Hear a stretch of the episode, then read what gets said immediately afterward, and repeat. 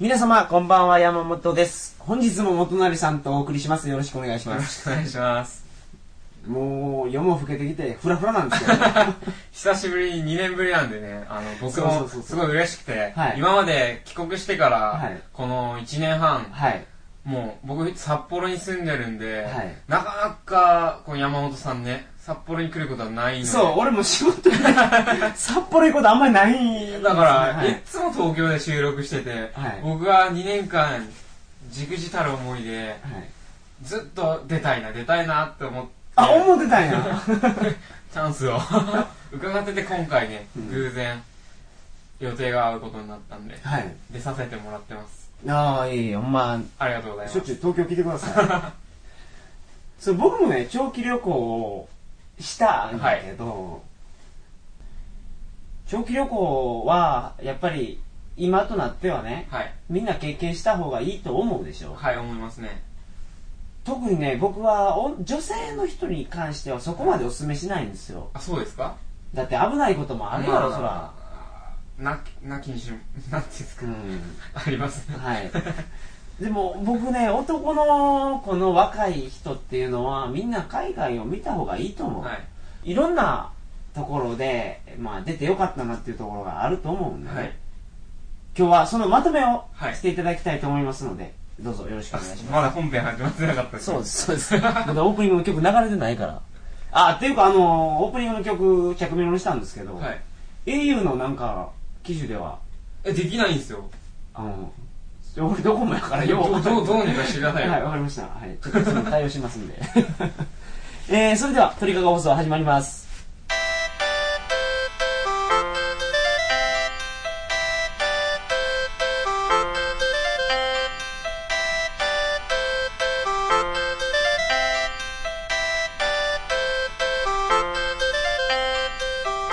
改めまして、こんばんは。2008年10月3日金曜日、鳥かご放送第157回をお送りします。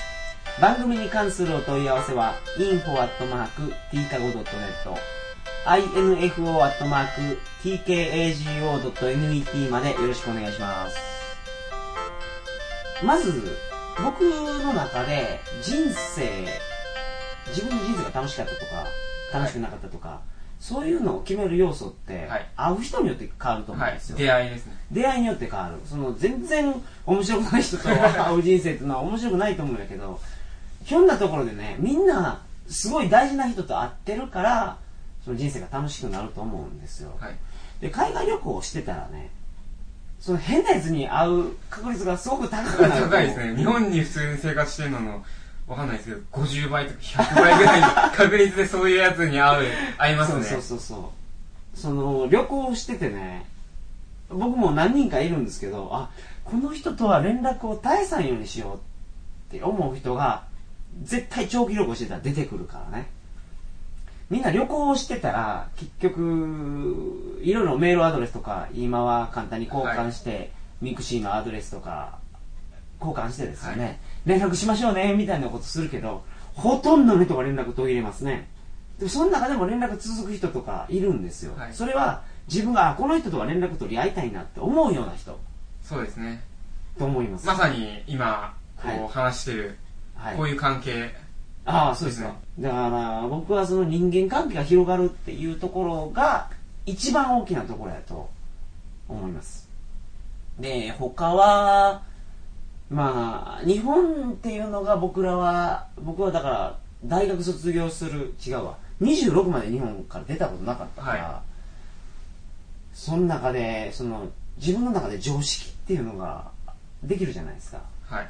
でそれがその日本っていうのは実はすごい特殊な国で僕が持ってた常識っていうのは世界の中では非常識やったっていうのに気づいたのが外に出てから、うん外に出て1年とか経ってからかなそういうのに気づくようになったのは、それは僕にしても全く同じで、まさに井の中の蛙大会を知るっていうようなうん。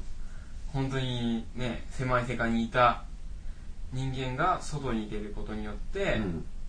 外の世界のことを知って、うん。あ自分はこれまでどんなに狭い世界に住んでたんだっていうのをはっきりとこうね認識できる機会になりますよね。そうですよね。旅はね。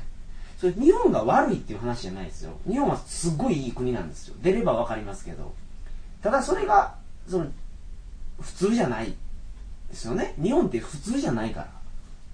でそういうのに気づけるっていうのはやっぱり海外に出たら一人の時間長くなるんで、はい。いろいろ考え考えますねだってそう。考えてみたら日本に住んでて普通に仕事して、まあ、学生でもいいですけど、うん、うんそのね半年とか1年間全く全て自分の自由で自分の好きなような時間に起きて好きなようなもの食べて、もう夜寝るも酒飲むも何するも自由なことってまずないですからね。大学生はけどあるけどね。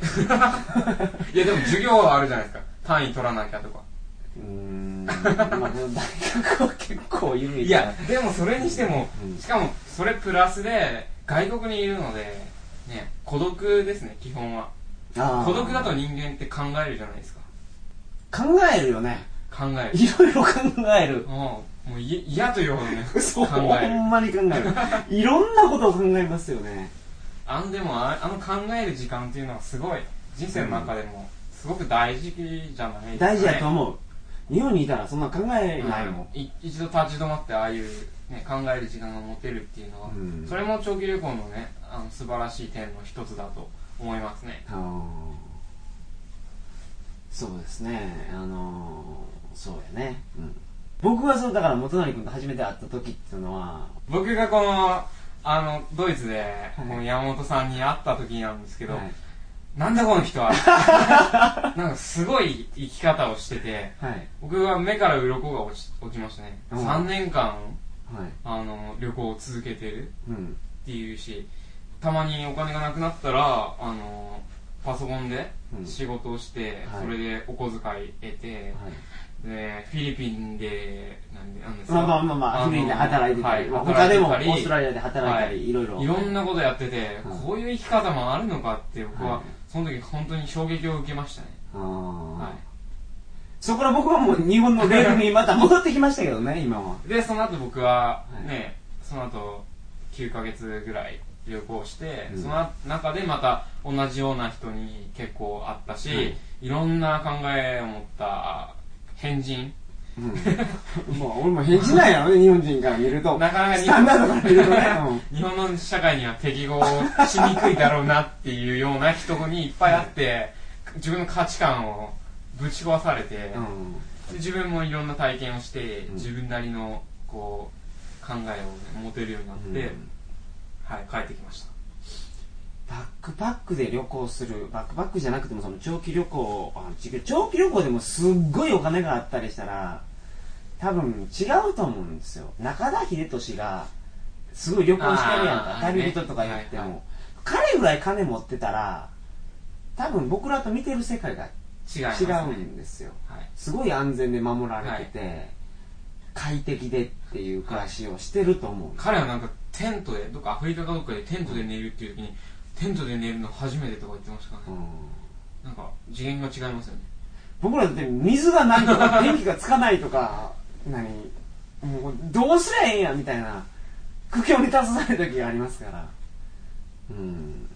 まあ中田の旅のスタイルを否定するわけじゃない悪いわけではないけど、うん。またちょっと違うかな違うと思う、うん。でそうですね。旅でバックパッカーだとどうしてもお金を節約する必要が出てきますよね、となると現地の人にすごい近づいた生活になるべく、うん。なるべく低めの宿に泊まって、うん。安いもの食ってるとあやっぱその国の庶民の生活レベルで生活することになるんで、うん。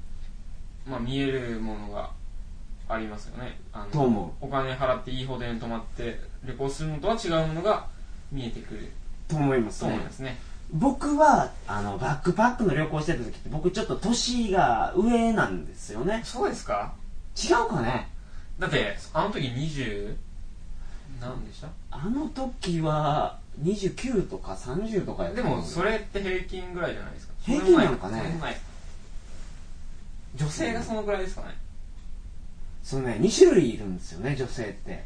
大学卒業してすぐっていうことをある程度働いて30手前ぐらいで、突然なんか思い立って飛び立った子っていうのは、そうか。僕の自分の勝手な統計では平均バックパッカー日本人バックパッカーの長期旅行の平均年齢は278うん、かなって。ああそう。言われればそうかもしれない、だからす少し上ぐらいですか、うん。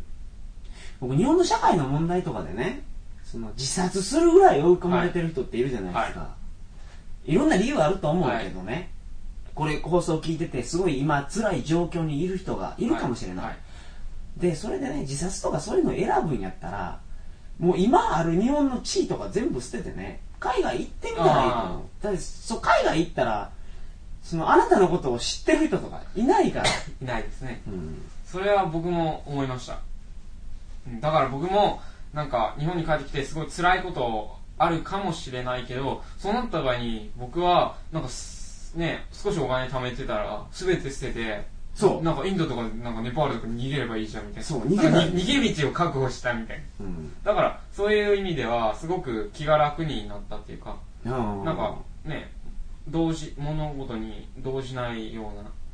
まあ、そういうところが出てきますよね。出てきますね、どうしてもだからそういう世界もあるんだから別にそんなに日本のあれやこれやにこだわらずに、うんもう最悪逃げればいいかみたいなうん。逃げればいい。外国にそうそうそうそうそう。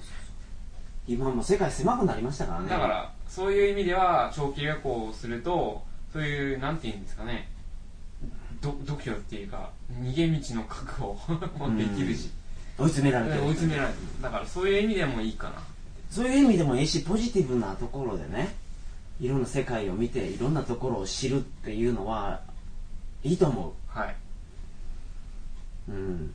その旅行する前と旅行した後でね、はい、そのまあ、肝が据わった、度胸はい。が出たっていうところはあると思うけど、はい。それ以外にどんなところがあるんですか？やっぱり帰行く前と帰ってきた後と比べるとなんていうか人生が楽しくなったっていうのはありますねそうやねっ。ていうのもそれは旅行中にいろんな人と出会って友達になって、僕はその旅行に行くまではそんなにすっごい深いところまで話せるような友人っていうのがなかなかいなくてうん。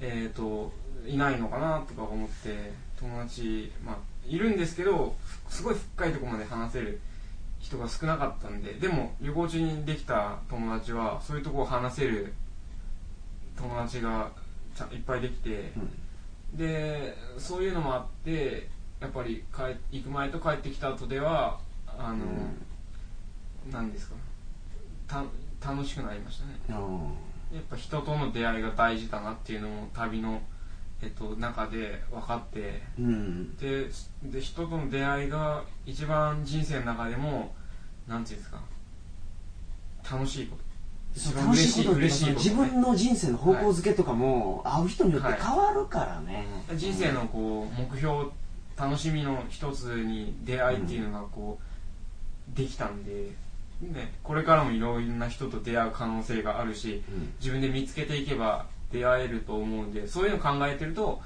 楽しいですよね。うん。そういうのを勉強できる機会が僕にとっては長期旅行うんだったかな、そうですね。単純にねその帰ってきてからいろんなメリットの話をしてるけどはい、旅行中楽しいですからね。楽しいですね。あの会ったことのない人とその初めて会った人と意気投合してどっかに遊びに行くとかですね。現地の人と話してまあそのその国の文化とかをいろいろ知っていくのっていうのも楽しいし。ねパックツアーでみんなが行ってるような観光地を巡るのもこれはこれでも楽しいと思うんですよ。お金と時間お金はなんとかなるからね、まはっきり言うと、あ贅沢しなければ、うん。日本は僕らはやっぱり恵まれてますよね。うん。こんな、ね、日本っていうゆ豊かな国に生まれて、うん。ちょっと3ヶ月ぐらい必死で働けば、ね、安い国物価の安いアジアとかだったらうん1年ぐらい旅行できるぐらいのお金をそうですね。稼げますから、稼げます、うん。すごいそのそういう意味ではね恵まれていると思いますけど、うん。そこをうまくい 有効利用して、うん。出てしまえばねあ働こうと思えばねなんとかなるんですよ。なりますか、なります。なります。それは。もう本当に追い詰められたらなると思うよ。はいはい。だからね。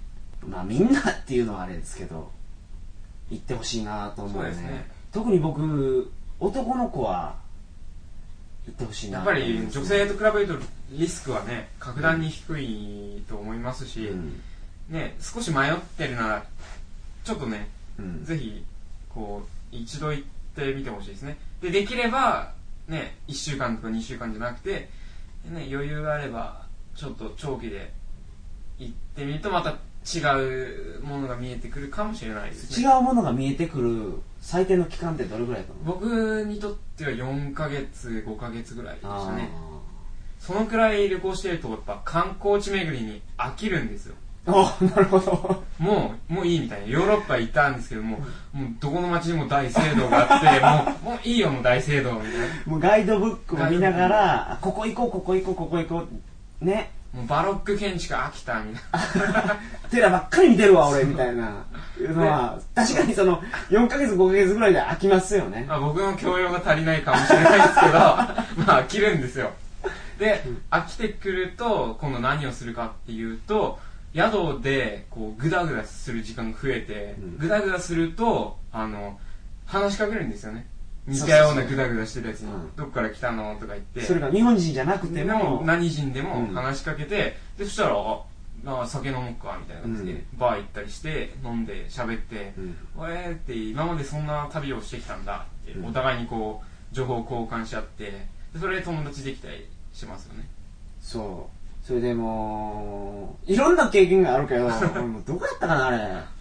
あのールーマニアや。はいルーマニアにいた時に俺アメリカ人の男とあとあれヨーロッパのどっかなドイツかどっかやと思うけどの男と僕3人でですねあの現地の子をナンパしに行こうって言って ナンパしに行ったんですよ、そういう楽しいこともありますね。だから観光地を巡るのが全てじゃないっていうのをと、途中で分かってきてそういう人との出会いを楽しむようになってくるとまたまたね旅が面白くなるん面白くなりますね。僕いろんな国の人に偏見があったんですよ。僕正直韓国のニュースとか見てたらね、はい。韓国っていう国は好きじゃない。はい。どっちかっていうともう嫌いや。でも僕が旅の中で一番仲良くなった人っていうのは韓国人の男なんですよであれはねうーんなんでかとかじゃなくていろんな出会いがあって、そういう今まで持ってたその偏見じゃないと思う事実があるんやけどそう政治的なことはのけてね草の根的に仲良くなれると思う。どこの国の人でもね、アメリカ人っていうのは僕もすごい嫌いやったけど。でもいろんなところで知り合いになったアメリカ人っていうのはみんないいやつでね。あの友達もできる。はい。でそういう人に会いに行くのも楽しいですよ。うん。旅行で。やっぱ出会いかね。出会いですかね。でやっぱりその日本で普通に生活してたら例えばなんかその辺の公園とかうん。わかんないカフェとかで出会ったとしてもね忙しいですからその人とね1日2日3日とか一緒に行動してうん。話をする機会ってまずないですからうん。旅行中はそういうのできるんでここいつって思う人がいたら、ね、お互いの気が合いさえすれば1日でも2日でも3日でも1週間でも1ヶ月でも一緒にいることができてその間にやっぱすごいお互い理解し合えて、うん。親しくなる機会が、ね、持てると思うんですよね。っていうか、まあ、1年とかねそういう長期旅行してたらそういうことって絶対あるからね。絶対ありますね。日本人はい。で一緒に旅行したり、はい。それが男であっても女であってもそれが日本人じゃなくて他の国の人であっても、一緒に旅行することってありますからね。ねうんうん。多々ありますね。すごいある、うん。でそれで友達ができたりうん。いろんな考えをぶつけ合ってうん。ね理解し合えたり偏見を覆されたりっうん。ていうようなことがしょっちゅう起こりますね。はい。旅行してると。ともうカルチャーショックっていうのがもう初めの時はカルチャーショックやカルチャーショックやっていうのを感じるんやけどあ俺がなんかちょっと違った偏見持ってたんやなっていう考え方になってきますもんね。そうですね。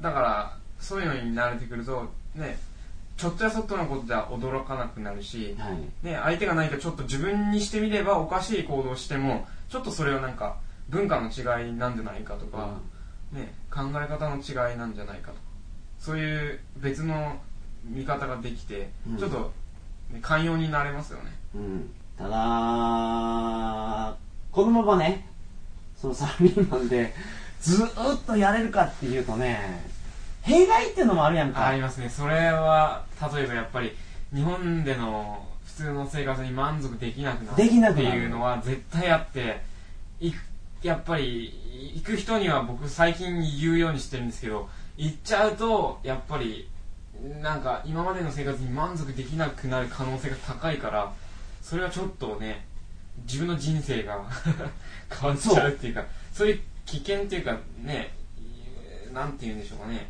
何も知らなければ幸せなことってあるんですよ。あるかもしれないですね。最近のテーマですね。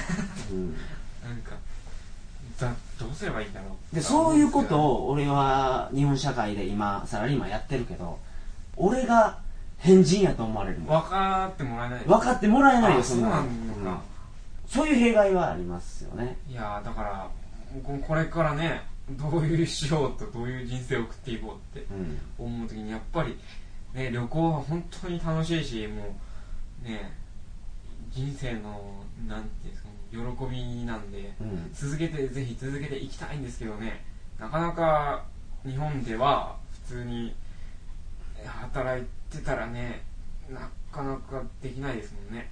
できないですし例えば40歳でずっとバックパッカーやられてる方とかおるけどそういう人が今どんな仕事してるかっていうと日本に帰ったらアルバイトであったり、はい。雇い労働者やったりするじゃないですか、はいってなるとやっぱり日本人の目から見るとあのーこいつ変人やみたいな目で見られます見られますね。だからそういう意味ではフランスとかねドイツとかのうん。人は羨ましいですね。あの毎年1ヶ月ぐらいは休み取ってね。夏休みカップルでね、うん。夫婦で東南アジアに旅行に来たりしてる人を僕らねうん。いくらでも見てるじゃないですか、うんだからなるべく日本をああいう風な、ね、ことができる国にしたいなっていうのはうん。思いますけどね、変わっていくとは思いますよすけどね。今だって声が高まってますから、はい。そういうところは、その速度の問題ですね、うん。あと何年でそれが実現するかっていう。もうそれもそうやし僕らが声を上げていかないとうん。変わらないと思う、そうですね。うん、うん、という感じですけど。はい。なんか重くなりましたね今日の話はでも基本的にやっぱり旅行は楽しいんでね。行くか行かんかって言われたら行った方が絶対うん人生的に楽しいですよ、うん。帰ってきていろいろ悩むことも増えましたけど、うん。そそれでもあの、ね、旅で体験できたことは、うん。もうかけがえのないねことなんでそれだけでももう素晴らし,、はい。素晴らしかったな自分の人生の厚み断言できますね、はい。うん。僕もそれを断言します。だからそれだけでももう十分満足なんで、うん。これからは、まあ、少しずつ変えていければいいかなって思ってます。これを見聞いてる社会人の皆さん仕事辞めて今すぐ行けとは言わないですけど。言わないですけど言わないですけど。そういう生き方もあるしう、ん。ねそういうのができればいいなっていう人が増えれば、まあ社会も変わっていくんじゃないでしょうか。逆にチャンスがある学生の人とかはね絶対行くあべきだ学生についてはもう行け。ってうん。リスク少ないですから学生は。少ない。本当にすごい。ね、それを就職に活動に多分プラスに言うこともできるでしできます。ょうし、ものは言いようでまあすからないんでね、学生に関してはもう僕はもう絶対行った方がいいと思います、うん、うん、と思います。僕も思います、うん、これを聞いてバックパッカーの人がちょっとでも増えると嬉しいなと嬉しいですね。思います。はい。はい。本日もどうもありがとうございました。ありがとうございました5週にわたって話していただきましたけど。いや嬉しかったですね。そうですか。はい。またあのー、ね半年後かどれぐらいになるかわからないですけど、はい、ぜひはい。お願いします、お呼びしますんでどうぞよろしくお願いします、ありがとうございました。えーと、いかがだったでしょうか、皆さん。あの、元成くんにまた出てほしいなっていう方は、ぜひ。あの意見が欲しいね。あの、しばらく旅の話してなかったんで、あの、トリカ放送やってる僕が言うのもなんですけど、すごい新鮮でした。僕もこれまでにちょっとね、あのー変な方向に行きかけてる回もあったんで、旅、旅にね、軌道修正するお役に立てたかなとはい思っております。はい。おすすめの書籍は何でしたっけ？えー沢木幸太郎と、の、はい。深夜特急は、これは面白いですね。で、あと、チベットに関しては、えー川口英会、チベット旅行はい。記、これです。わかりました。ぜひ読んでください読。んでください。えー、それでは、皆様、おやすみなさいませ。